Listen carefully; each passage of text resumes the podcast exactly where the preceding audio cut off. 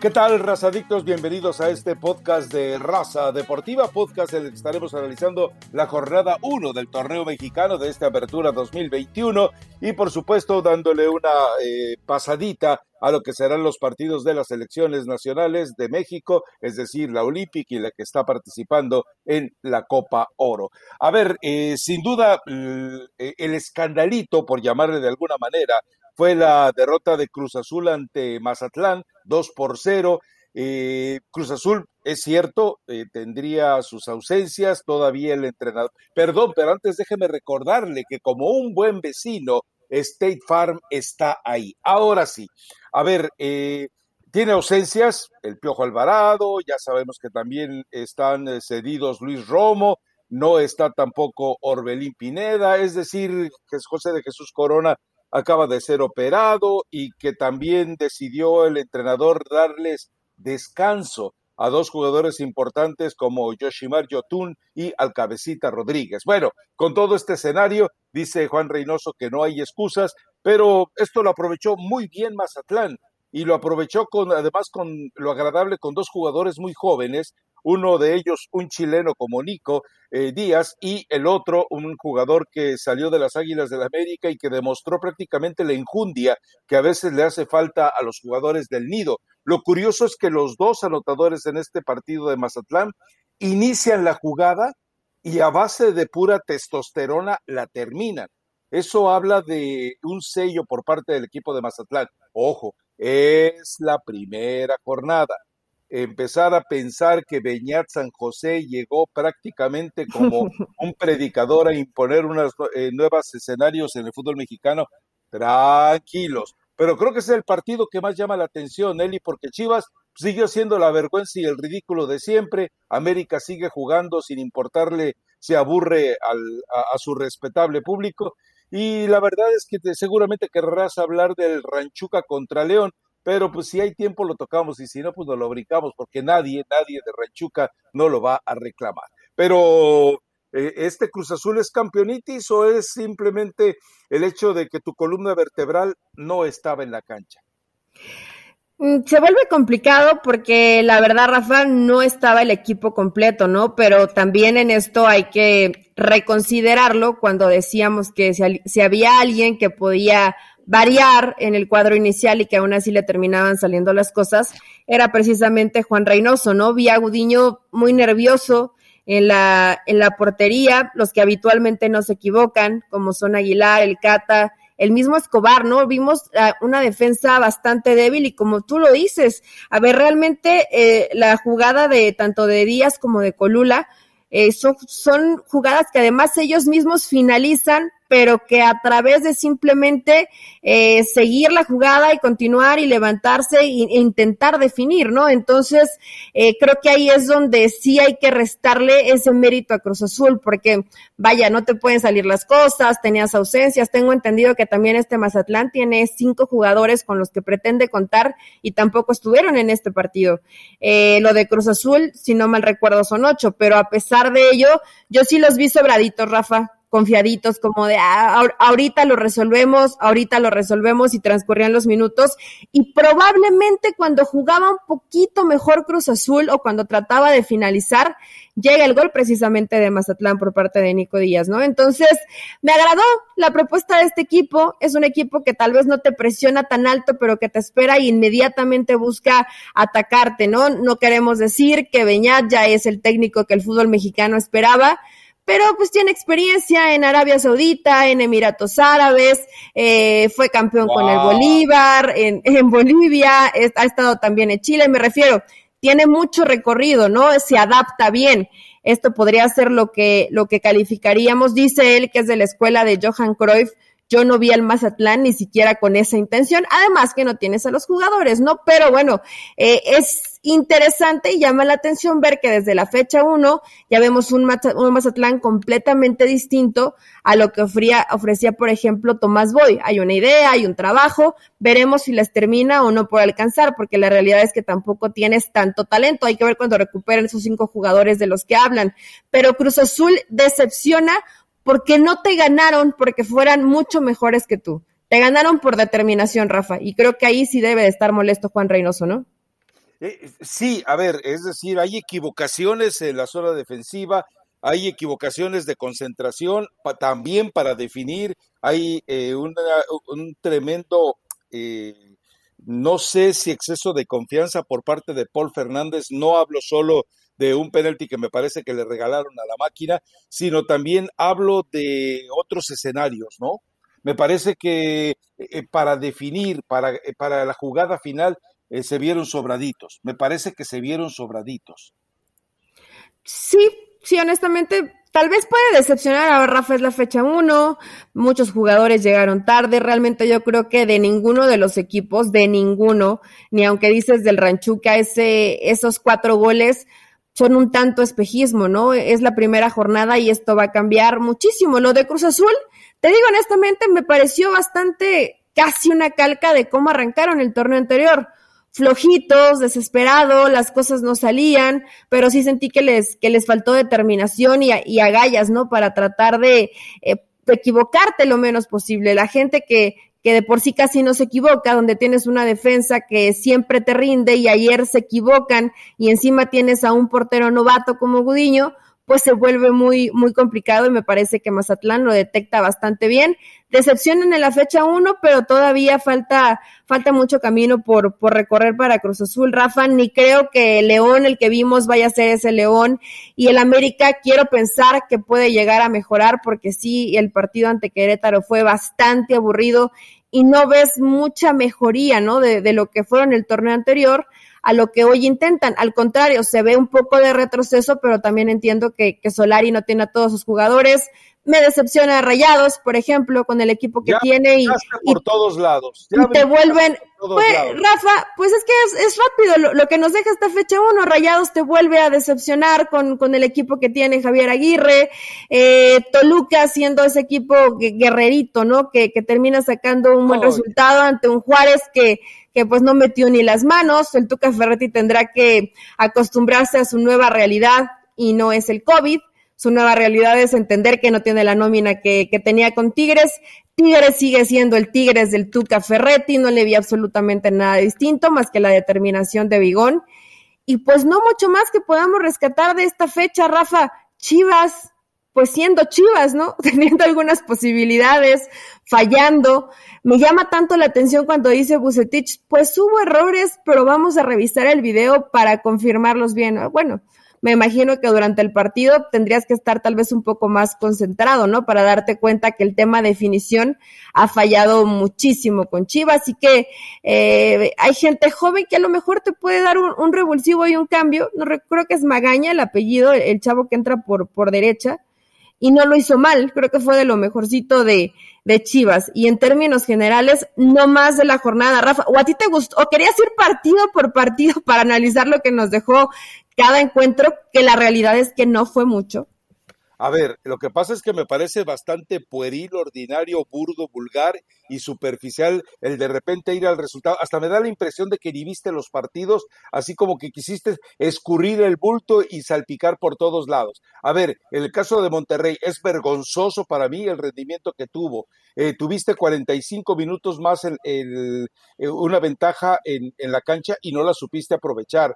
E, es decir, el hecho de que venga de repente ahora Javier Aguirre a tratar de componer esta situación, eh, me parece que debería de preocuparse porque el equipo no mostró absolutamente nada de idea y Larcamón con muy poquito, con un plantel infinitamente más barato, eh, termina otra vez metiéndolo en problemas. En el caso de Tigres, también hay mucho que revisar aquí porque queda claro que si Miguel Herrera no va por un defensa central de inmediato y un defensa central que llegue y se plante para hacer solución, va a tener muchos problemas en el fondo y seguir esperando que los franceses solucionen esto es todavía muy aventurado. En el caso de Chivas, lo que más llama la atención es lo de Bucetich. Él dice, eh, pues otra vez fallamos en la táctica a balón parado. Bueno, pues eh, si ese viene siendo tu problema desde que llegaste, dime qué hiciste en la pretemporada. Se equivoca Toño también, ¿eh, Rafa? No, bueno, pero si él dice que es un problema de, de trabajo, si Toño se equivoca es porque no trabajó con Toño y entonces ya debería saber a estas alturas del partido que Toño Rodríguez es el talón de Aquiles, al igual que Gudiño cuando estamos hablando de esta situación del equipo de, Chivas. Ahora, lo de Santos me sigue gustando el hecho de prometer con jugadores jóvenes. Lo de Ranchuca es, eh, a mí se me hace muy sospechoso, pero bueno, esto es para que Holland entienda que como llegaron, como llegan normalmente todos los agrandaditos entrenadores con títulos baratija, con títulos bisutería de Sudamérica, cómo llegó Torrente, cómo llegó Subeldía, cómo llegó Diego Coca, cómo llegó, cómo, eh, ¿cómo se llama el que decía el payasito que estuvo en el Atlas, cómo llegó Pizzi en su momento, es decir, llegan con sus titulitos eh, de, ligas domésticas inferiores a las de México y de repente ya por eso les, eh, les extienden un chofer con seguridad de... Ah, hay problemas en el, en el vestidor de León, Rafa. Eh, Ariel Holland salió con, con broncas de Independiente. Dicen que es un tipo, yo no, yo no lo conozco, no tengo el gusto o disgusto, no sé, porque eh, también en su trato no es tan sencillo, tiene ciertas exigencias, ciertos, cierta forma de trabajo que hoy el grupo ni está entendiendo el equipo está partido, no sé si, si detectaste que inclusive dos o tres veces empiezan ahí a, intercambiar palabras algunos jugadores, Meneses, Luis Montes, con Gigliotti, eh, se, los veías llevarse las manos a la cintura. Más allá de que te pasan por encima futbolísticamente, creo que también en actitud y en cómo veías a un equipo totalmente partido, pues sí te habla de que apenas va iniciando el torneo y ya empezaste a tener eh, broncas y que se formaran grupitos extranjeros contra mexicanos y los consentidos del técnico de hoy de León, pues sí te habla que probablemente no sea el inicio que, la gente esperaba. Me llama la atención cuando tienes un trabajo ya tan bien hecho, probablemente, sobre todo en las primeras fechas, es difícil pensar que puedas cambiarlo tanto, ¿no? Puedes irle modificando, eh, eh, imprimiendo tu sello, no sé honestamente cuál sea lo que, lo que pretende el entrenador. Me parece que puede ser un fútbol más, vertical, no tanta posesión de pelota como lo tenían con Nacho Ambriz, pero Rafa va a ser no misión imposible, pero sí se va a llevar un buen rato que tú quieras cambiar lo que en dos años estaba haciendo tan bien. ¿Para qué lo quieres cambiar tanto? Ahora, si hay problemas en el vestidor y los pesos importantes del equipo se te empiezan a tirar en contra, yo no creo que el técnico llegue a la fecha 7 u 8, ¿eh? si esto sigue así. No me preocupa tanto el resultado, me preocupa la fractura que pueda haber dentro del grupo. ¿A ti por qué te debería de preocupar? Porque, me, porque León es uno de los equipos que más me gustaba, Rafa. Me, me, me, gustaba ver cada fin de semana la propuesta de León, que era un equipo que es siempre intenso, que iba a buscar el resultado, que ya desde hace rato probablemente es el único que siempre apostaba a jugar lo mejor posible, tanto de local como de visitante. Entonces, hoy, si perdemos, si empezamos a perder estos equipos que nos pueden hacer una jornada entretenida, pues, ¿qué va a quedar? No me digas que fue una gran jornada uno, ¿no? A ver, eh, una cosa es que te preocupe, lo cual implica un aspecto personal, y otra cosa es que te desilusione. Ahora, eh, queda algo Bueno, si a mí me quiere preocupar, ¿cuál es tu problema? a ah, mí me pues, preocupa pues, que a León le vaya mal. Preocúpate totalmente. De por sí tienes gastritis y luego preocupándote bueno, eso sí. sudando calenturas ajenas, pues suda calenturas ajenas. Qué caray. Ahora, en el equipo de León, del trato amable, enérgico pero amable, del trato educado, honesto, puntual, franco de Nacho Ambriz, para ir luego a que de repente te hablen con ese eh, sentimiento de superioridad con el que a veces llegan muchos técnicos de Sudamérica, esto le va a provocar un problema. Y si ya, eh, si ya está tan eh, erosionado el vestidor por lo que tú dices, eso ya no, eso no lo solucionas nunca, eso ya no lo cambias nunca, porque cuando los jugadores se dividen, cuando los jugadores eh, usan al, al, entrenador como ¿cómo te lo podría decir? Como el punto de rompimiento o como el, el, eje del sismo, bueno, pues entonces ahí ya no puedes reconciliar eh, absolutamente nada. Lo de Pumas va a ser preocupante todo el torneo, lo de Atlas va a seguir siendo preocupante todo el torneo, así que bueno, eh, yo creo que eh, de, esta, de, de este arranque lo único que habría para rescatar es el observar si lo de Mazatlán fue simplemente eh, sueño de una noche de verano. Eh, lo de Tigres, que yo creo que sí se nota el cambio en lo que hace ya Miguel Herrera. ¿En serio notaste cambio, Rafa? A ver, por lo menos el, la forma en la que manejan el balón ya no es de manera tan tacaña, ya no hay el amontonamiento que presentaba el Tuca Ferretti. Veo un poquito más de idea y de velocidad en el desprendimiento del balón, pero eh, de que le falta trabajo, le falta mucho trabajo. Y de que ahora, ¿qué fue lo que hizo? Eh, de repente a Guido eh, Pizarro, que normalmente le das metros, pues lo prácticamente lo colocó como quinto, como tercer central, porque cuando tú tienes a dos jugadores como Hugo Ayala y Diego Reyes, es, que no te queda de otra, Rafa. Es, para vivir en, en, la histeria. Por eso insisto, con la lesión de Pacho Mesa es urgente que encuentren un extranjero. Afortunadamente para el equipo de, de, de Miguel Herrera, ahí hay dinero y dinero lo van a soltar. Otro caso es el América. El América, eh, uno no ve de dónde eh, va a solucionar esto. Va a seguir jugando aburrido. Y si él sigue esperando soluciones, no sé qué va a pasar. Pero hoy me llama algo mucho, eh, me llama algo la atención una situación.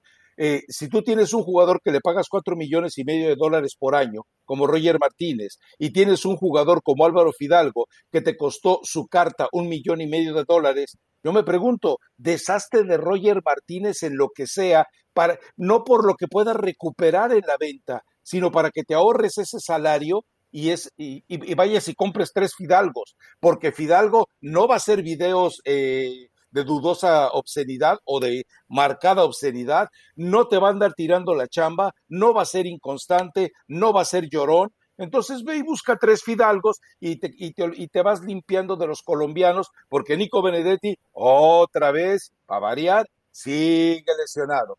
¿A poco? no, importa, no, no, importa cuándo lo escuchen, Nico Benedetti siempre va a estar eh, lesionado no sé si sea un tema mental, un tema pretexto, porque también vimos que de pronto le gusta un poco las reuniones y las fiestas donde eh, lo terminan, lo terminan exhibiendo. pues a ver, ¿sabes, ¿sabes qué, Rafa? Lo único que sí me decepcionó, me decepciona de, de la gente que, que está presente en las conferencias del América es ¿por qué tanta alabanza a Santiago Solari? ¿Por qué? O sea, ¿por qué no decir eh, el partido no fue bueno, América se equivocó, jugadores que de pronto te pueden llegar a marcar diferencia, como Suárez, como el mismo ah, Fidalgo, pasaron inadvertidos, no estás teniendo la profundidad seguramente que buscas, a la en los recorridos largos ya no le da. Eh, entonces, ¿Por, qué no cuestionar un poco más el trabajo del América? Yo sé que el torneo va empezando, pero sale Solari con la payasada de es que hay que cuidar la integridad de los jugadores. Y le pegaron mucho a Roger Martínez. Por favor, a ver, si hay, si hay, un tipo que constantemente está buscando que le, que le hagan la faltita, el engañar, el, aprovecharse, ese es Roger Martínez. Entonces, ¿por qué nadie le dice absolutamente nada, Rafa? Ahí sí, ilumíname, porque no entendí si el primer torneo eh, estaba recién llegado, a lo mejor querían como que, se sintiera, se sintiera bastante bien en el fútbol mexicano, pero hoy como que ya hay que meterle un poquito de presión al América, ¿no? Cuando no salen bien las cosas, también hay que decirlo. Más allá del juego, hay algo en lo que todos vamos a coincidir. A todos nos gusta ganar. Por eso tienes que conocer los precios sorprendentemente bajos de seguro de auto de State Farm. Contacta a un agente llamando al 1-800 State Farm. Como un buen vecino, State Farm está ahí. Nos vamos a meter a un escenario que a lo mejor le agrada a la gente, pero que no tiene que ver nada con fútbol. El hecho de que, a ver, ¿quiénes acuden a cubrir el América? Millennials. ¿Quiénes fueron los que veneraron a Osorio? Millennials. ¿Quiénes son los que dicen, uy, ¿cómo sabe de fútbol? ¿Ya lo escuchaste cómo habla? Millennials. Eh, y también tenemos que entender el nuevo escenario.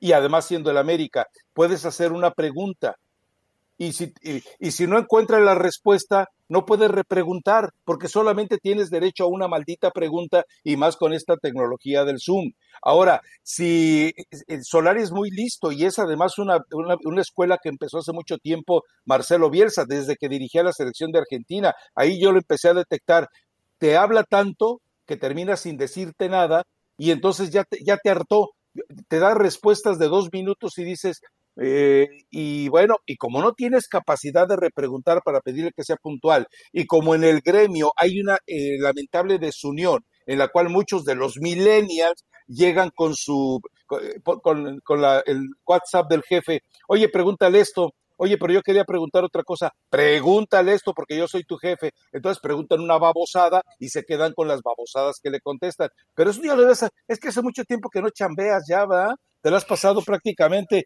eh, eh, encerradita, ya te dio flojera, ya te sientes entrenadora, ya, te aburguesaste. No, Rafa, no es que, no es que ya me siente entrenadora, soy entrenadora, pero bueno, el título está ahí. Pero más allá de eso, a ver, sé perfectamente el tema que te dejan hacer una pregunta que la mayoría en esa pregunta aprovechan una o dos o tres inclusive algunos hacen, siempre se le olvida al entrenador las, las primeras dos, ¿no?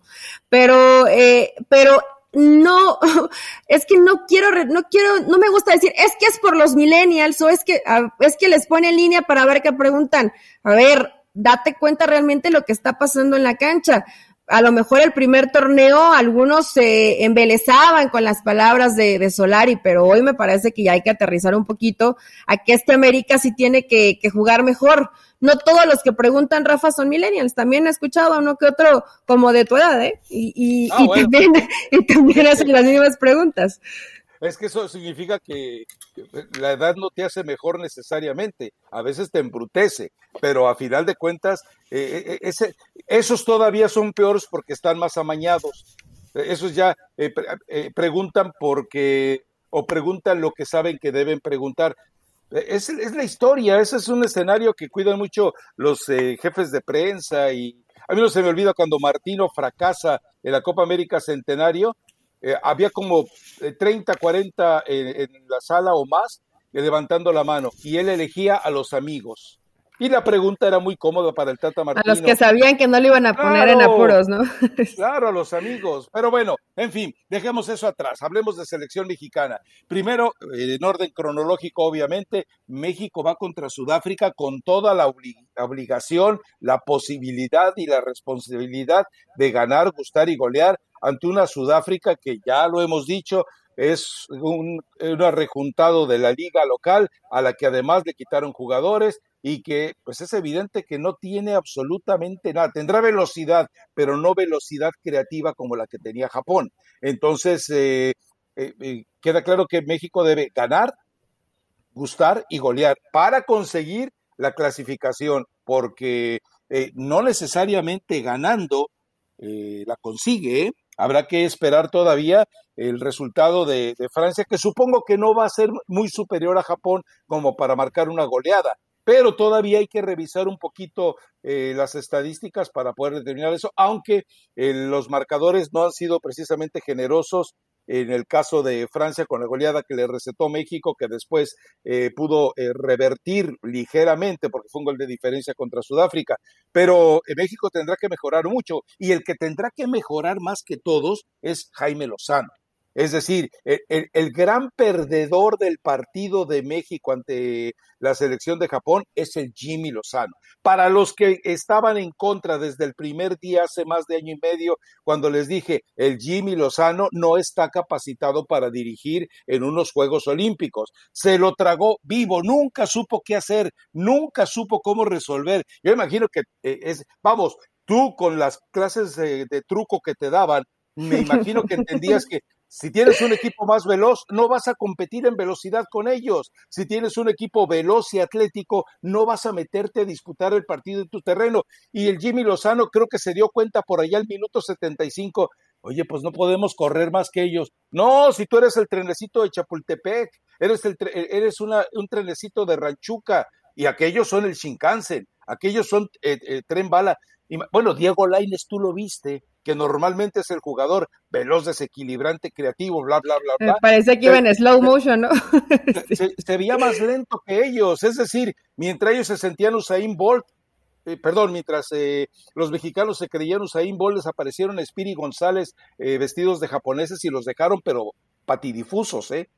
Sí, eh, digo, escuchaba un poco a Laines, que creo que es de los que mejor hablan dentro de esta selección, y pidió humildad, pidió, concentración, dice que los primeros minutos los, los terminan regalando, que hay que eh, trabajar mucho más concentrados, y creo que en términos generales, cuando pides humildad es porque detectas probablemente algunos compañeros que pensaron que después de lo que hicieron ante Francia, pues ya tenían este partido prácticamente asegurado. Yo no sé si a ciertos futbolistas como Romo, eh, Rafa, que lo escuchaba y me llamaba la atención diciendo, bueno, ya después de esta fase de grupos eh, va a cambiar mucho en cómo vamos a manejar los partidos. A ver, México todavía no está avanzando de, de, la fase de grupos dentro de estos Juegos Olímpicos y no está tan sencillo. Aún si empata, y si llegan a empatar eh, Francia y Corea y, eh, eh, Japón, perdón, y comienza la diferencia de goles, y si pierdes, eh, probablemente te puedes quedar fuera. A ver, yo no, yo no sé si algunos jugadores todavía no, no saben hacer bien las cuentas o nadie les ha explicado que no está, por supuesto que garantizado. Número uno, primero tienes que ganar la Sudáfrica y después esperar, eh, claro que la diferencia de goles por lo que hiciste contra Francia te puede llegar a favorecer, pero más allá de eso, eh, Japón que te pasa por encima apenas le metió un gol a Sudáfrica. Francia, eh, que parece que, que despierta para el segundo partido, pero quedan 4-3.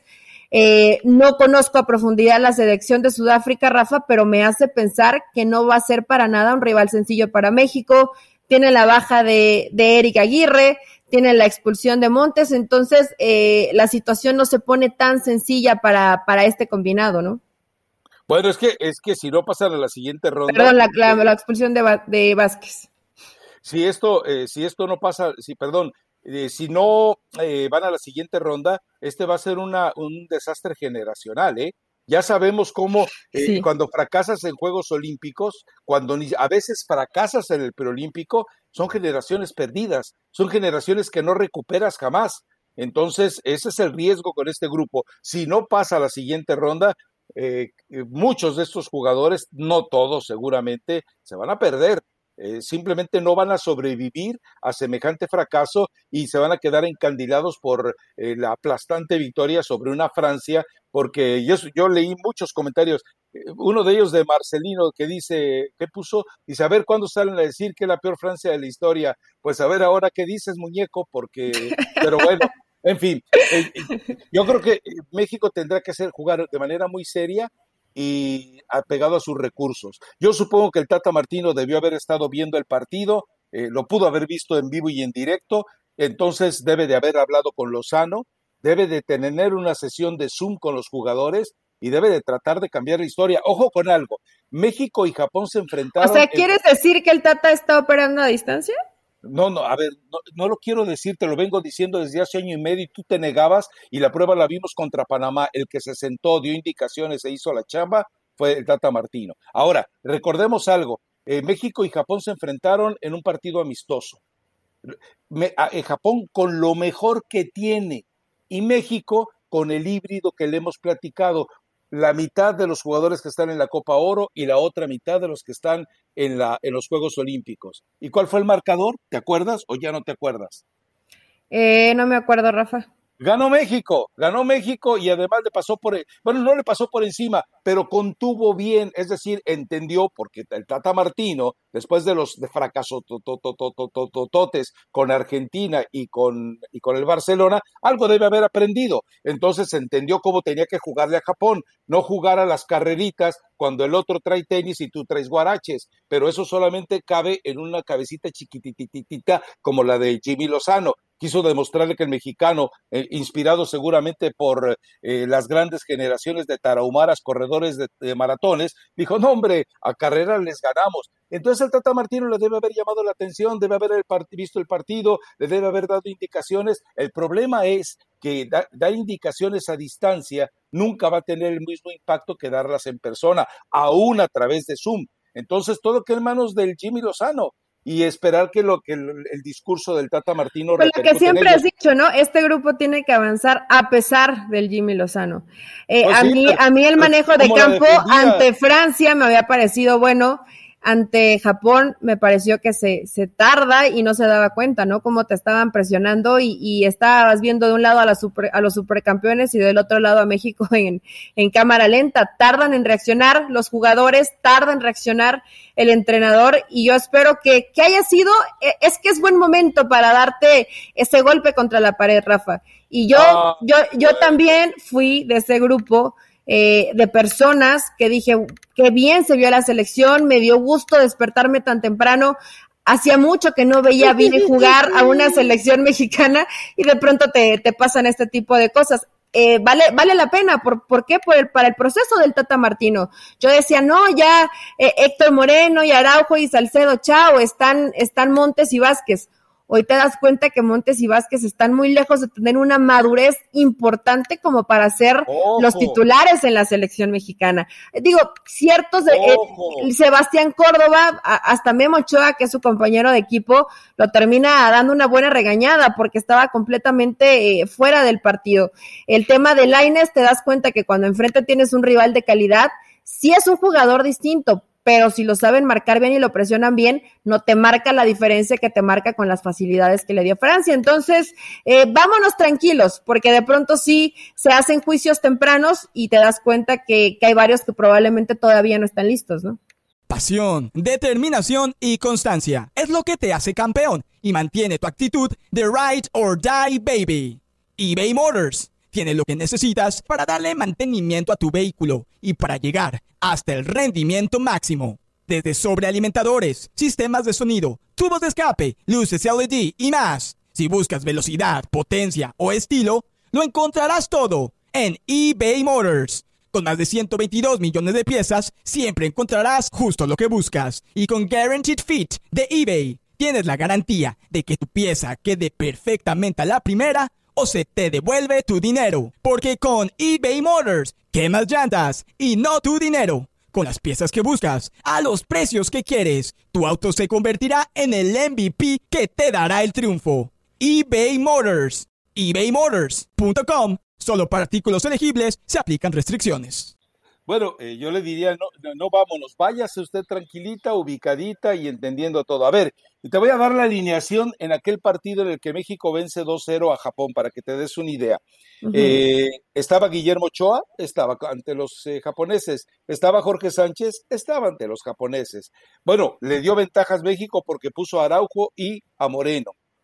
Estaba Jesús Gallardo en aquel entonces, ahora no estaba. Estaba Orbelín Pineda ahora no estaba. Luis Romo sí estaba ahí. Charlie Rodríguez, bueno, se dice que estaba ahí. Y adelante, bueno, sí, imposible pensar porque estaban eh, Irving Lozano. Eh, Pizarro y el Chucky, ¿no?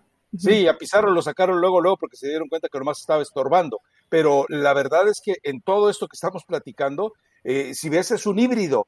Y este híbrido, ¿qué es lo que haces cuando un equipo se te viene encima y te gana en velocidad y te gana en dinámica y atléticamente es más poderoso y fuerte que tú? Bueno, pues simplemente eh, te, agrupas y, y te desprendes de la pelotita. La ah, tú no corres, haces que corra la pelotita y que corra el adversario. Y tenía en la cancha eh, jugadores México como para hacerlo, pero nunca hizo compactas sus líneas eh, Jimmy Lozano pensó que él iba a jugar igual que contra Francia y bueno, pues ahí está. Eh, por eso insisto, no matemos a los jugadores. Yo no mato a Johan Vázquez, que ha demostrado en la liga ser un muy buen jugador. Yo no mato al Cachorro Montes, que también en la liga se ha comportado bien. No, no, eh, simplemente si los entregas a las fieras y no sabes cómo resolverlo, pues entonces el Jimmy Lozano, que era el domador, eh, se pasó del otro bando. Pero bueno, a ver, México contra Canadá.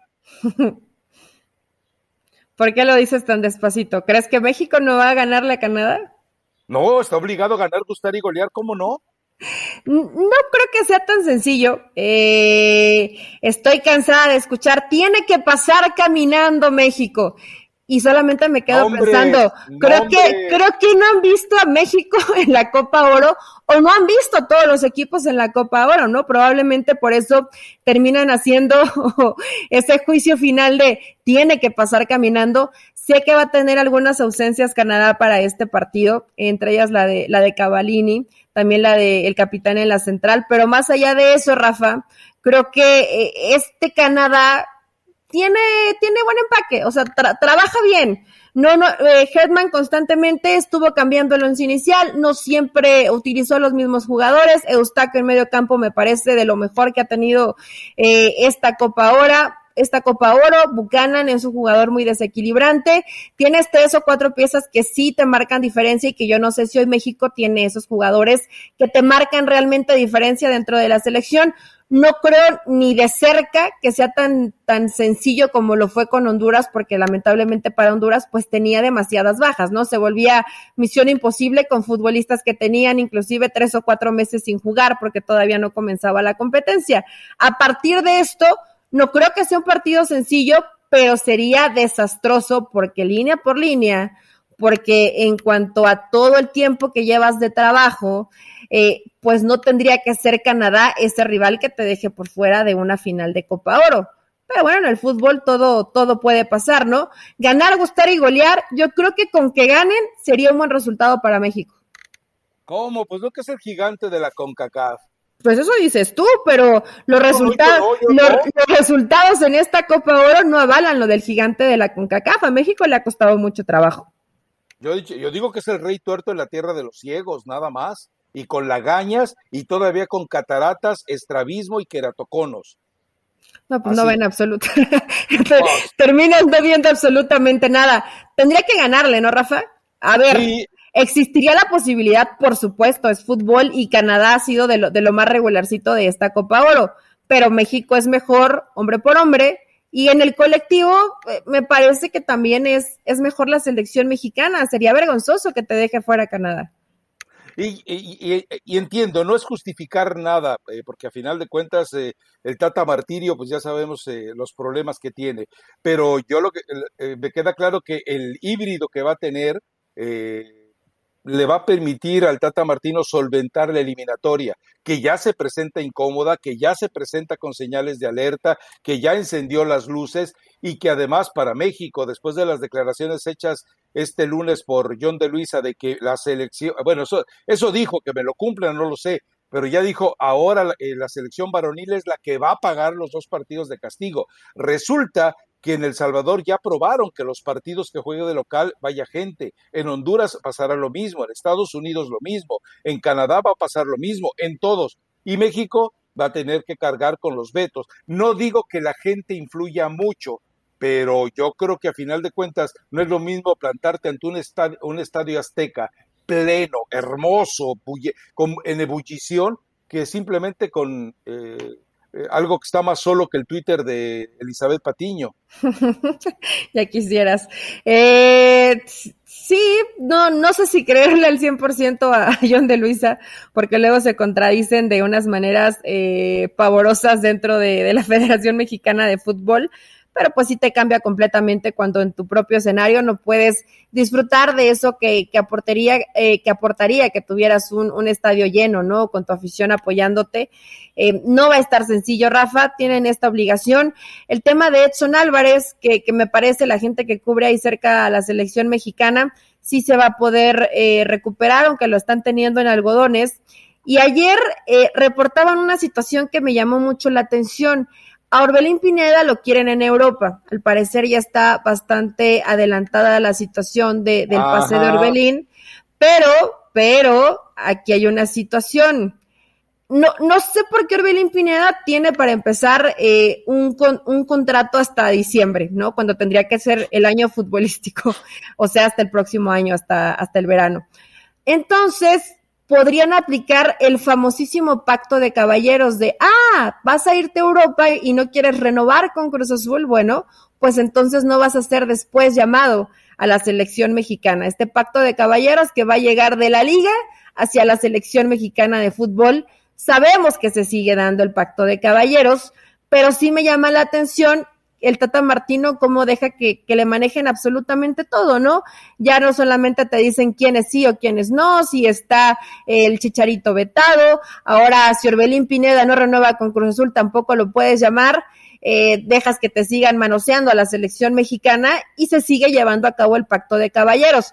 Esto es lo que dicen a la interna, yo no sé si realmente pueda pasar. Creo que Orbelín, conforme avanzaron los partidos, sí ha ido rindiendo mejor, ¿no? En esta Copa Oro. Sí, a ver, eh, yo creo que es un jugador que generalmente debe ser considerado como rentable, un jugador útil. ¿Sí?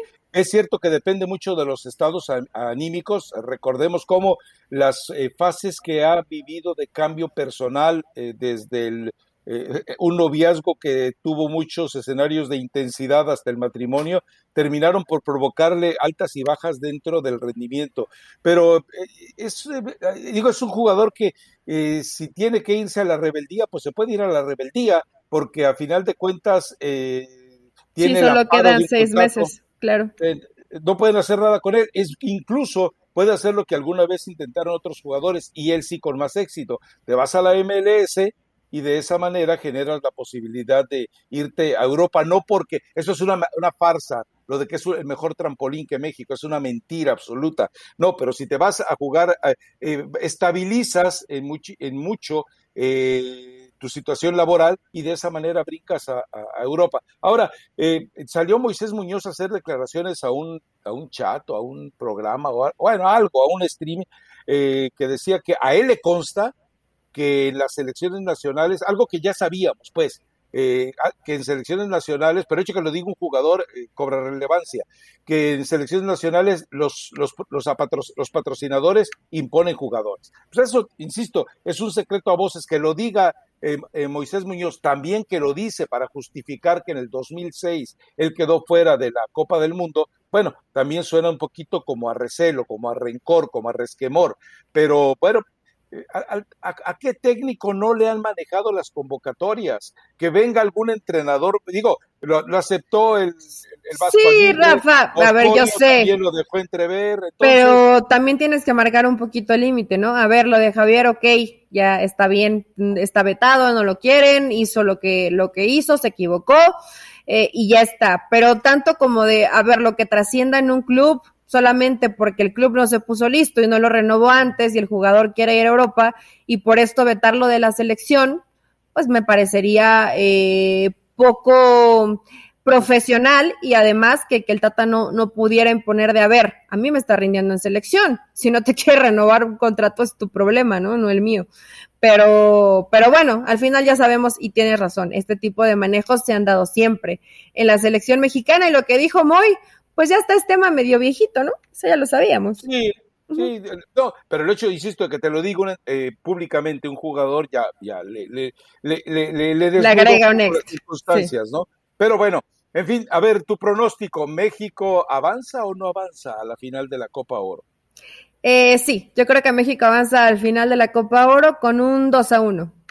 Bueno, en este momento no tengo el nombre del árbitro, pero eh, póngalo como el jugador número 12 para que México llegue a la final de esta Copa Oro. Ahora, eh, yo le adelanto algo. Si, el, si, México, eh, si México no clasifica a la Copa Oro, a la final ya no se va a sentir tan triste la CONCACAF, porque sabe que en Las Vegas, Estados Unidos y Canadá alcanzan para llenarlo, que en Las Vegas, Qatar contra Canadá alcanza para llenarlo, porque digo, eh, quienes conocemos eh, eh, medianamente por haber ido por diferentes circunstancias a Las Vegas, entendemos que ahí no hay aficionados al fútbol, hay aficionados al glamour y que los mismos hoteles se convierten prácticamente en los escenarios de compra y venta de boletos, aunque recordemos que la taquilla está técnicamente agotada, pero pues si está agotada sin saber quiénes son tú crees que la gente eh, no va a poder colocar los boletos, entonces ya no es tan prescindible México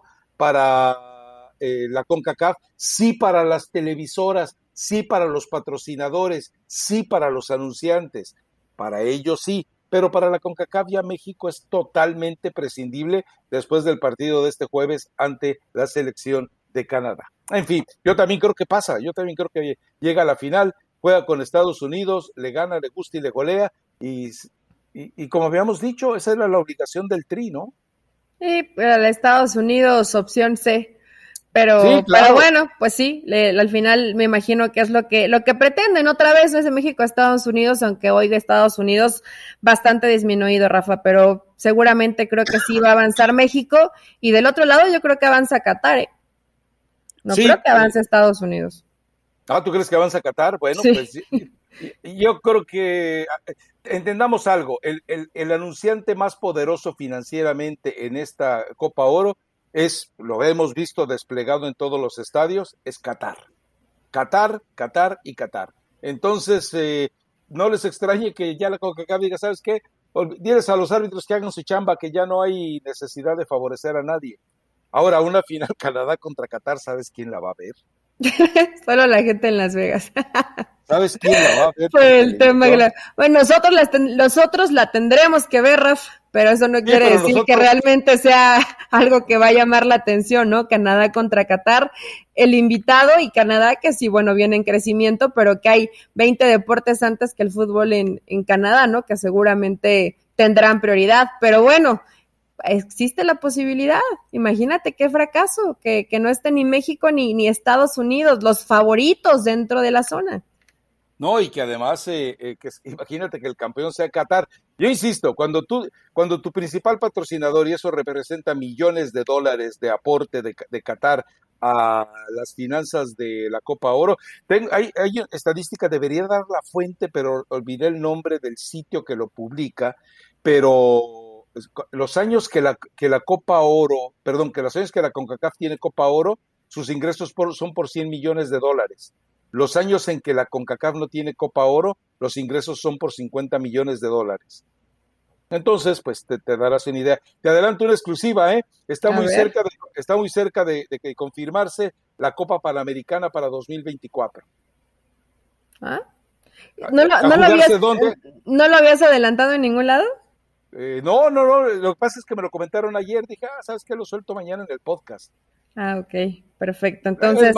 ahorita lo pongo en Twitter para que empiece a dar vueltas. Para que sea parte del podcast, Rafa que la gente se meta y que escuche y que, y que se entere. Y bueno, pues ahí está nuestro, nuestro pronóstico. Recomendación, me puse mucho a buscar perro intenso, encontré uno que se llama Nena Loca, Nena Loca, eh, Fit Isaac Music, Skipper Mami y Habano.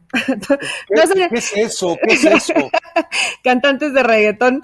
Eh, y bueno, la, uno solo no puede con la chamba. Uno solo no puede con la chamba, Rafa, se, se vuelve complicado. Es como, es como en cualquier equipo de fútbol, uno solo no puede con la chamba, entonces vayan, perren intensamente, disfruten los partidos de fútbol, levántense temprano para ver al trío, al trío olímpico y después a la selección mexicana en Copa Oro el, el, próximo jueves, ¿no? Y nos escuchamos el viernes, Rafa, para hablar de lo que nos dejó el jueves la Copa Oro y también lo que se podría venir para México, ¿no? Si es que le alcanzó o no para pasar de esa fase de grupos.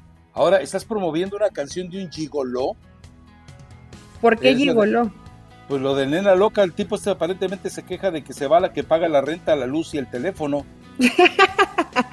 no, no, no, es una letra que no está eh, subida de tono ni nada, Rafa. Es un perreo, digo, tiene una historia no tan profunda, no tan tierna, no tan dulce, no tan poética como siempre es el reggaetón, pero está buena para, pero, pero está buena para bailar y no ofende absolutamente a nadie. Entonces, vayan a escucharlo.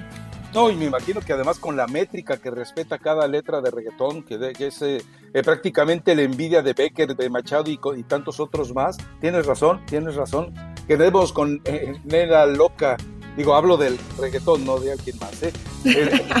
hasta el viernes, si Dios no lo remedia. Hasta el viernes, chao.